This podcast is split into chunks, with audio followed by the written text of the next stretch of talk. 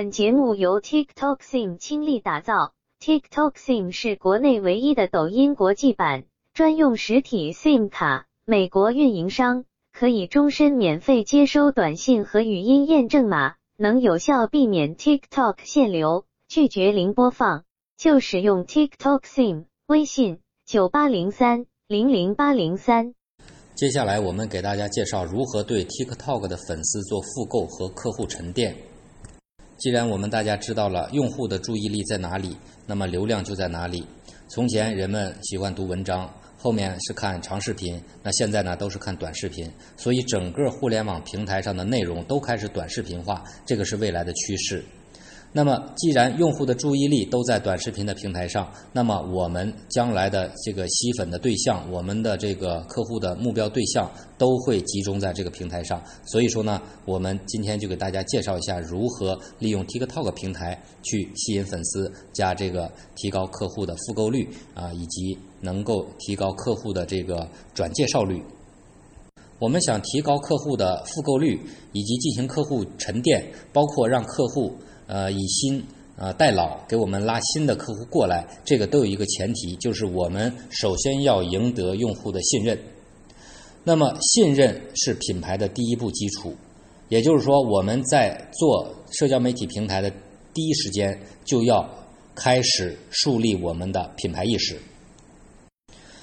我们说，品牌是从商标开始的，这个商标如果说一直默默无闻，那么它就永远是一个商标。但是呢，它如果最后被广泛所熟知，那么它就是成为一个品牌。也就是说，你要成为一个品牌，实际上得有一个，首先有一个标识，有一个 logo。那么我们建议大家呢，你在注册 TikTok 或其他社交媒体平台的时候呢，一定要把这个 logo 标识统一起来。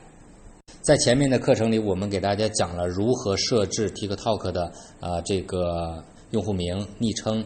介绍等等，那么我们要利用好这些展示的平台，这个是平台给我们充分展示自己的一个机会，大家不要客气啊！而且我们说了，目前 TikTok 在这方面呃没有什么限制啊，不管你是留什么 FB 的账号啊，什么微信账号啊，什么这个独立站亚马逊一概都可以啊，在上面只要不是违法违规的这个内容，都可以在上面呃出现。所以说呢，我们要充分的利用好啊。而且呢，这个信息还是可以随时更改的啊。那么我们要充分利用好这个展示的平台。首先，我们在注册的时候要把这个品牌统一起来。比如说你在亚马逊上的商标是什么，然后呢你在社交媒体的这个名称啊，最好就是统一起来。然后呢把我们的 logo 放上去，包括你建独立站的域名注册，最好也是这个跟你的亚马逊的这个店铺名称或者品牌名称。啊，和社交媒体的昵称统一起来，这样呢有个好处，因为我们知道国外的很多买家的习惯是这样的：他在社交媒体上看到你的产品和品牌的时候，不一定直接就购买，而是很多的人先去搜索引擎上去搜索，搜索你的这个产品的呃这个用户的评价呀，有没有更多的信息等等，充分的了解，了解之后再回到这个呃你的这个。店铺上去购买，比如说亚马逊啊或者独立站上去购买。所以说呢，我们要利用啊这个国外的这个消费习惯，也就是说我们在社交媒体上不一定追求很高的成交率，但是呢，我们一定要留下知名度，让客户通过我们的这个社交媒体平台对我们有充分的认知。我们知道亚马逊的页面展示的内容是有限的。而 TikTok 短视频平台，它的表现力是非常丰富的。你一段小视频就可以表现一个产品的卖点，而且呢，这也不限数量啊，你一天发个三条五条就足够了。那么你想，你这一个呃账号一个月下来有多少条内容可以展示你的产品，对吧？所以说呢，呃，它的表现力是非常丰富的。那这样的话呢，如果说你的这个品牌统一。啊，那么用户在搜索引擎上搜索你的品牌的时候，有可能这些大的权重比较高的网站就排名在靠前，比如说 ins 啊、Facebook 啊、TikTok 等等。那么他进到了你的社交媒体页面之后，他就会看到你更丰富的产品的信息，尤其是通过这种视频的呃效果去展示，那么对他会更有冲击力。所以说呢，我们应该去配合用好这些资源，让他们互相之间发挥作用。而不要把它们割裂开啊！独立站、亚马逊、社交媒体啊，名字都不一样，域名也都不一样啊。这个是对大家来讲是一个资源的极大浪费所以在这里我们要特别强调一下啊。如果有做这个独立站的朋友，我建议大家域名就选你的品牌商标。然后呢，如果你注册 TikTok，那么最好就是用这个名称，早点注册啊，免得被人家抢注了。以前就遇到过这样的事。我们看 Facebook 的主页，Anchor，Anchor 的 Facebook 主页就不是它的那个后缀 Anchor，而是又多了一个字母。为什么呢？因为它注册的时候已经晚了啊。那么这个主页的主人叫 Anchor，这个后缀是一个美国的一个一个一个个人。啊，注册了这么一个主页，也没有怎么去利用，但是呢，呃，这个已经找不回来了，那么你只能退而求其次，用其他的名称。所以，我们的亚马逊卖家从现在开始呢，就要树立品牌意识了啊，因为未来的竞争其实不光是供应链的竞争啊，也不光是资金实力的竞争，慢慢的都会过渡到品牌的竞争，而品牌的竞争呢，就要求你全方位、全渠道的去展示。啊，为什么我们建议大家说做 TikTok？因为 TikTok 目前是一个新兴的平台，不光是说流量获取方便容易，而且呢，它的表现形式很容易去展示你的产品的品牌形象啊等等这些内容。那么另外一点呢，就是说呃，我们不要急功近利，说一定要一开始就 TikTok 能够帮我带来多少流量卖多少货。我们呢，首先应该是把我们最有优势的啊这些。呃，方面去展示给用户，通过视频的方式去展示给用户，啊，配上这个有震撼力的音乐啊，背景音乐，这样才是我们一开始的啊一个入门的最好的想法。当你的内容和用户高度匹配以后啊，不管你是发一个呃很有创意的视频，还是说只是一个产品的使用场景，那么用户可能都会认可。啊，那么这样的时候呢，转化实际上是水到渠成的事情，这就是一种呃叫做信任经济啊，也就是粉丝经济的本质。所以我们说，社交电商跟传统的这个平台电商是有很大的区别的啊。平台电商我们注重的是做排名，那么在社交电商里，我们最重要的是做信任，吸引粉丝的数量不是最重要的。质量才是最重要的。质量体现在什么呢？体现在对你的信任度上。这些信任度是怎么建立起来呢？就是通过你这些日常的这些维护、发内容啊、互动啊等等，获得了粉丝的这个信任。很简单的一个道理，如果他关注了你的 TikTok 账号，发现你，呃。发了无数个几十上百条的这个视频内容，而且呢都是很专注的啊这一个领域的产品。那么客户看到了以后，他会产生很极大的信任啊。他说这个卖家很靠谱。首先呢，他有积累，他做了很久；其次他很专业啊。你看他发的这些内容啊，都是行业的很专业的内容。我们前面给大家也举了一些例子，比如说那个做陶瓷碗的啊，那么他就把他这个链。的这个炼制、烧炼的烧制的这个过程给大家展示出来啊，那么这个是一般人做不到的，你卖家是做不到的，那么就说明什么呢？它是源头的厂家啊，那么这种情况下呢，用户就愿意从他这里买东西，即使贵一点，他会认为贵有贵的有道理，因为他是一手货源，对吧？所以大家一定要把自己树立成这种专业形象，要把自己这个呃优势的这一面通过视频展示出来。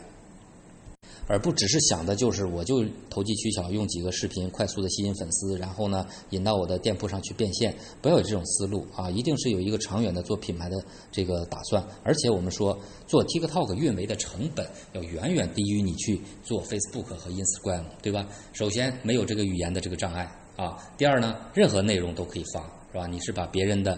呃，好的视频剪辑一下也好，自己随手拍一个也好，或者自己有个好的创意去把它实现出来也好，都可以啊。我们给大家举了很多的例子啊，这些内容都有可能受到欢迎。所以说呢，没有一定之规啊，任何内容都有机会上热门啊，都有可能给你带来极大的这个曝光量。所以在这种情况下呢，这么低成本的一个引流的平台，我们为什么不好好去利用呢？对吧？注册门槛很低，免费。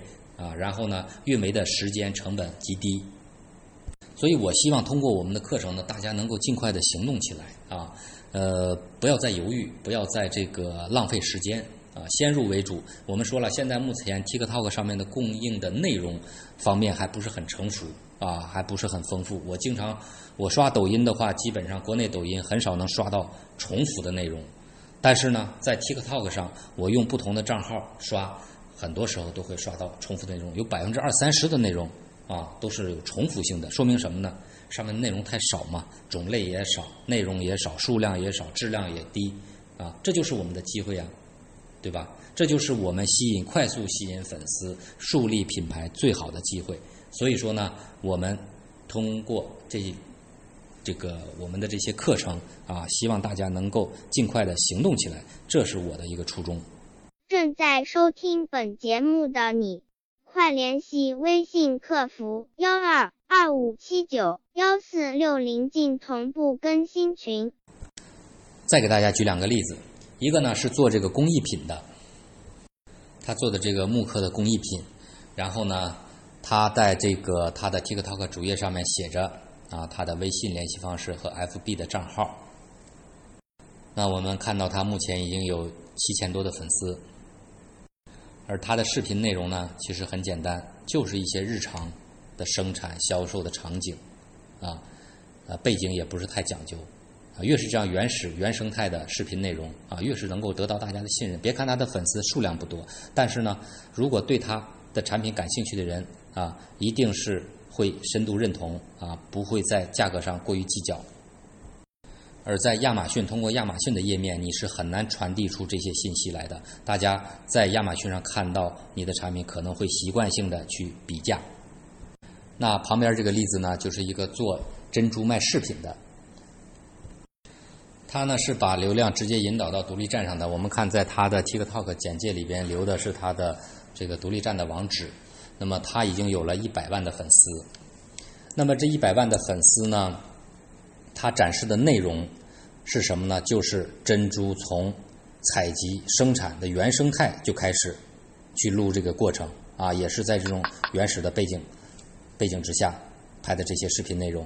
那么就是这种原生态的内容，就给他带来了大量的粉丝啊，没有什么拍摄技巧，就是原生态。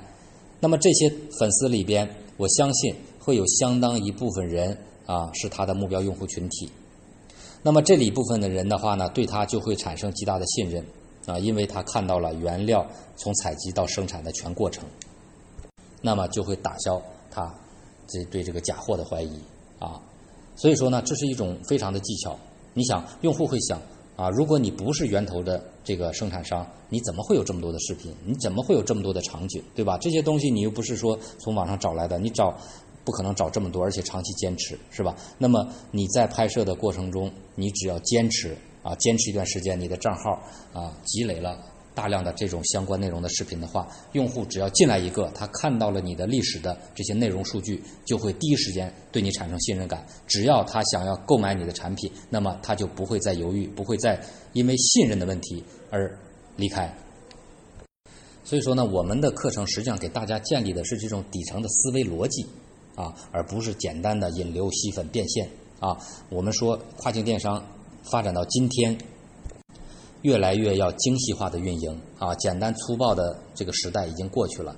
所以说呢，我们做 TikTok 短视频，我跟大家讲了，吸粉我们是要吸的，转化我们是要的，但是呢，这些是怎么来的？啊，同时呢，它的这个短视频的真正的价值啊，TikTok 真正的价值在哪里啊？从哪些方面去判断一个账号的价值啊？这个是我们也想传递给大家的。那么，把粉丝从 TikTok 上吸引来之后，我们把它沉淀到哪里去啊？因为 TikTok 呢，它不是一个呃纯粹的这种社交。的平台不像说 Facebook 啊，或者是微信这样的啊，以交流聊天为主的这样的一个平台，它更多的是一种娱乐化的这个社交媒体平台。所以说呢，这上吸引来的粉丝，它的粘性是比较低的。我们必须要把它呃挪到一个粘性更高的社交媒体平台上去。那我们有几个选项啊，YouTube、Instagram 啊、Facebook、Twitter 等等，我们来分别来介绍啊。前面我们讲了这个 Instagram 和 YouTube 啊是怎么链接到这个 TikTok 平台上的。那么接下来呢，我们就讲每一个平台它都有哪些这个可以跳转的方式啊，能够宣传的方式。也就是说，TikTok 的平台如果到了 YouTube 上，它下一步我们应该怎么引导啊？我们在这里给大家做一个详细的介绍，把每个平台给大家介绍清楚。首先来说 YouTube，YouTube 呢，我们可以在视频中插入图片，观众点击图片可以直接跳转到购物网站。但是呢，这个有一个前提，就是说你的频道在过去一年要有一千个粉丝和四千个小时以上的观看量，这样的话呢，你才有可能拥有这样的权限。那么还有一种呢，没有这种限制的，就是直接在每个视频下方的简介区填上网站链接啊。这个前面我们给大家这个用实际的例子展示过了。不过呢，最好是在视频里做一下引导啊，让观众完成点击动作。啊，这就是说，我们把粉丝从 TikTok 上引导到 YouTube 上以后，我们可以做哪些的工作？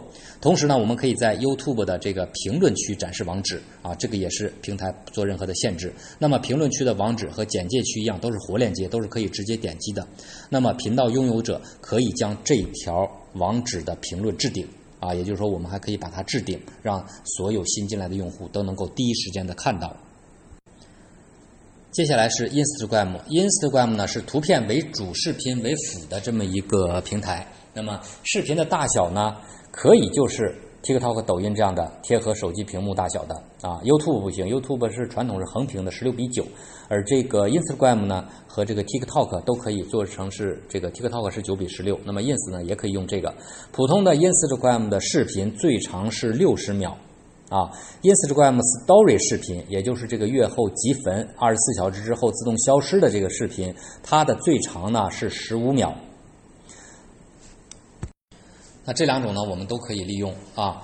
呃，那在 Instagram 上引导购物的方式有这么几种。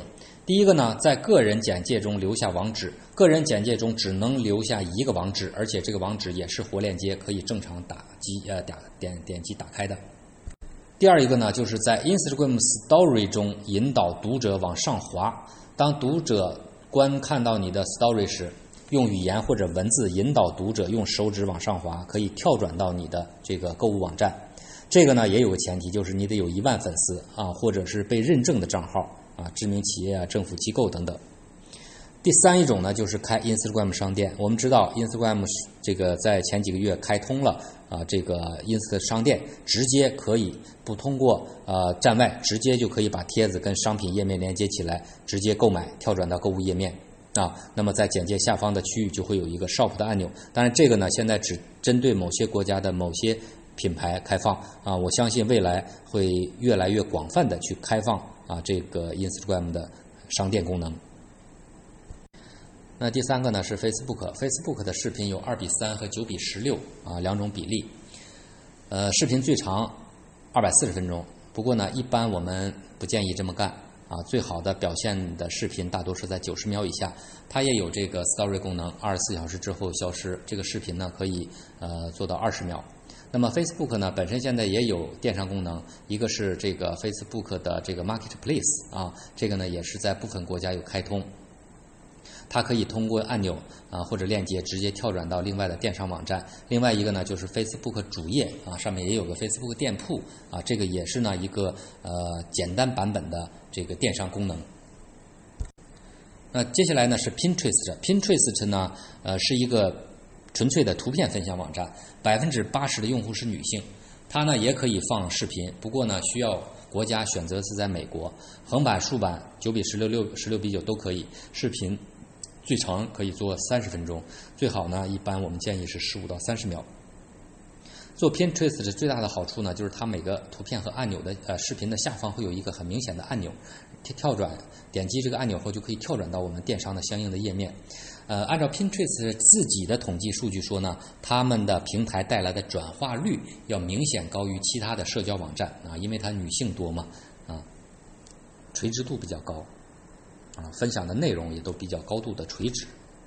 那接下来呢是 Twitter，Twitter 呢目前的用户应该是一个亿到两个亿之间这样子啊。Twitter 呢可以上传竖版的视频，最长是一百四十秒。在电商方面呢，可以在帖子中放网站的链接吸引读者，也可以在简介中放上自己的网址。那另外一个还要介绍一个 Line，这个 Line 是在日本和东南亚啊，还有台湾啊这些地方用的是非常多的。它是一个韩国呃这个集团下面的一个日本子公司，在二零一一年推出来的。目前呢，全球月活用户是呃两个多亿。那么这个 Line 呢，呃，我们说如果你做日本或者台湾市场的话呢，啊，最好是申请一个 Line 的账号，因为他们习惯用这个。那么这个 Line 呢，呃，国内的这个手机号是注册不了的，你必须要用这个香港或者国外的手机号码才能够注册。同时呢，我们可以利用 TikTok 自带的这个添加好友的功能，去把我们的其他的社交媒体上，比如说 Facebook 或者我们的通讯录里的好友啊，还有推特上等等这些，它都是支持的。我们点击左上角啊，账号打开 TikTok 账号，左上角有个小人儿，有个加号，这个点开以后呢，它有三个选项：邀请好友，然后呢，通过联络人好友，然后寻找 Facebook 好友。那么这个时候呢，我们就可以把啊我们的通讯录。的电话号码输入进去，然后呢，同时呢，我们可以邀请我们这些 Facebook、Twitter 上这些好友啊，呃，所以说呢，我们可以把我们的这些客户资源通过 TikTok 把它连接起来，也就是打通所有的社交媒体啊。在这一点上呢，国外的平台还是一个比较开放的平台，不像国内呢，各个巨头之间都是互相的屏蔽啊，你死我活的。在国外这种状况呃就要好很多。那么把粉丝打通之后，我们就要想，我们如何把这些粉丝的价值发挥到最大化？那么就有两个选项，一个是平台店铺，那么一个是独立站。平台店铺呢？我们建议前面讲了，是以品牌植入为主啊，不要先考虑有多少的转化，一定要让大家通过你的 TikTok 啊，你的长时间的积累内容输出，让大家认识到你的可靠，认识到你的专业性，然后呢，在购买你产品的时候毫不犹豫，不要去比价啊，也不要去产生这种不信任的感觉。所以说呢，我们说品牌植入是对平台店铺来说是目前最好的一个方式。那这个品牌植入呢，我们可以通过在店铺的简介上啊，在 TikTok 账号的简介上啊去表示出来。同时呢，也可以在视频的啊内容里边，我们前面给大家举过这种例子啊，如何进行软植入产品的软植入。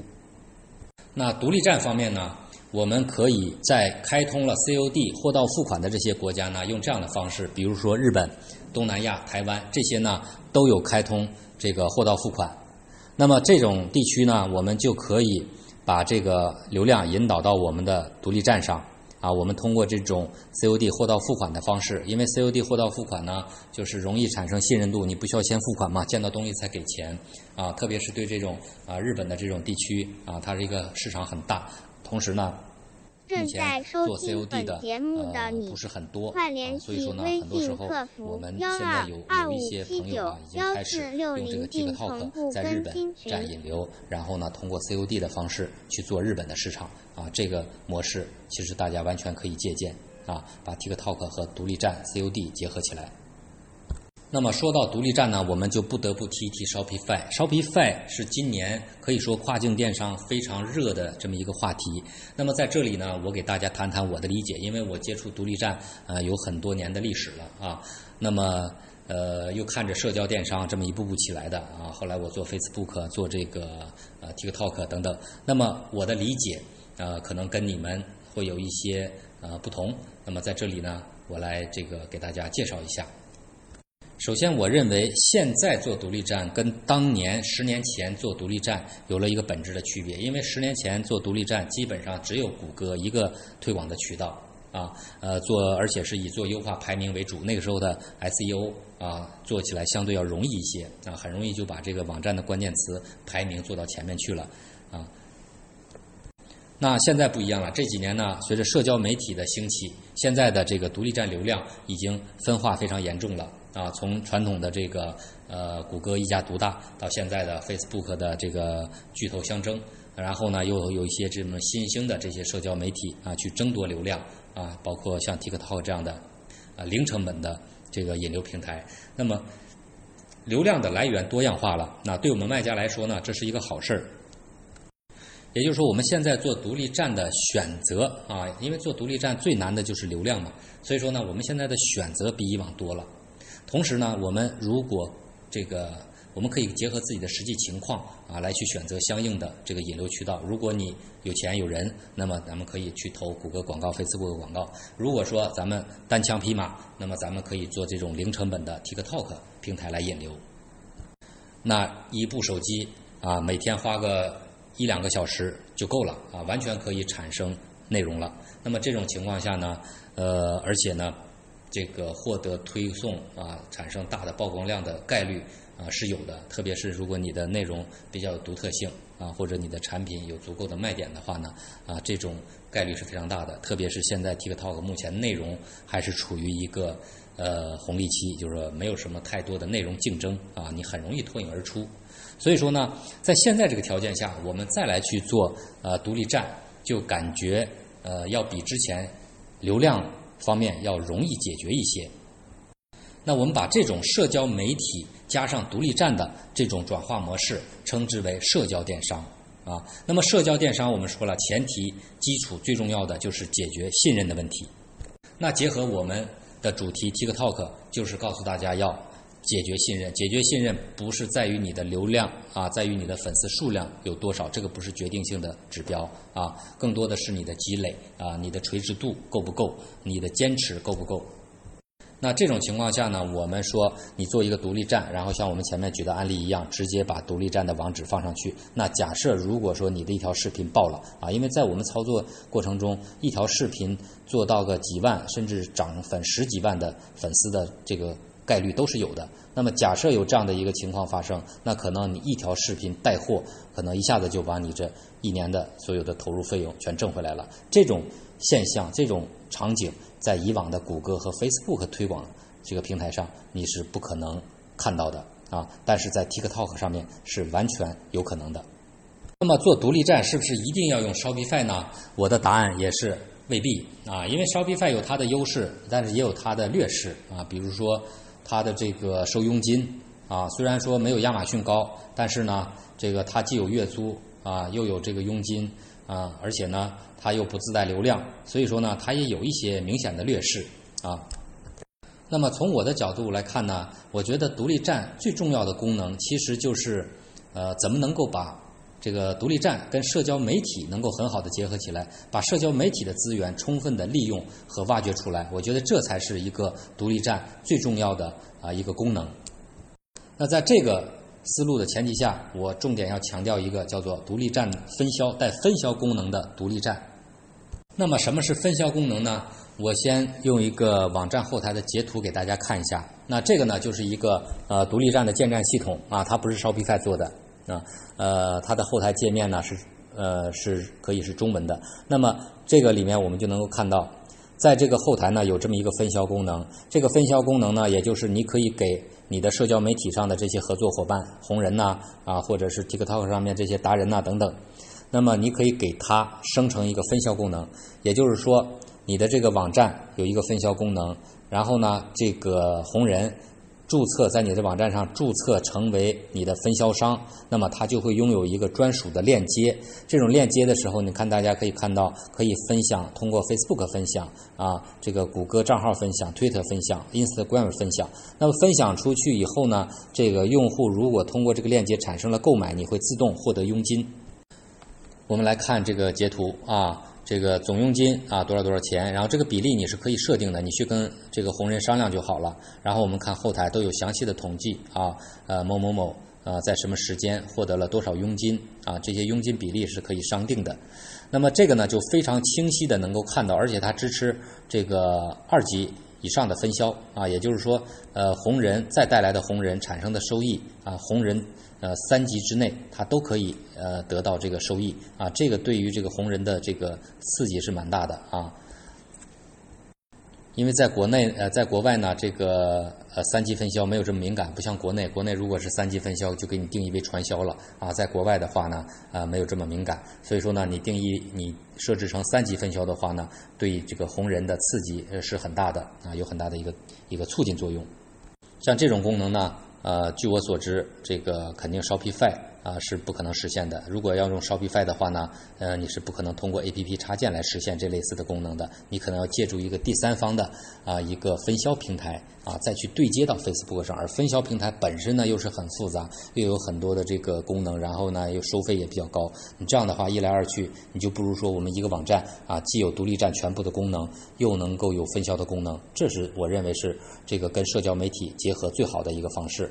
啊，所以说大家并不要迷信说一定是做独立站就非得是 Shopify，啊，那在这里这里我提出我的不同的一个观点啊，供大家去商榷。那么这种带有分销功能的独立站呢，就结合到我们的社交媒体营销和红人营销了。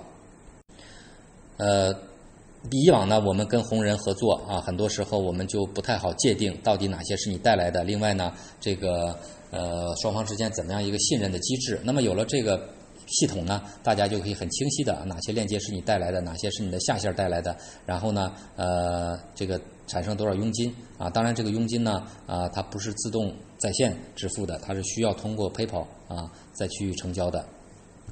但是呢，至少这个统计是非常清楚啊，红人自己也能看到，你自己也看到，这个是做不了假的啊。那么只要双方有信任的话，那么这种合作啊肯定是没有任何问题的。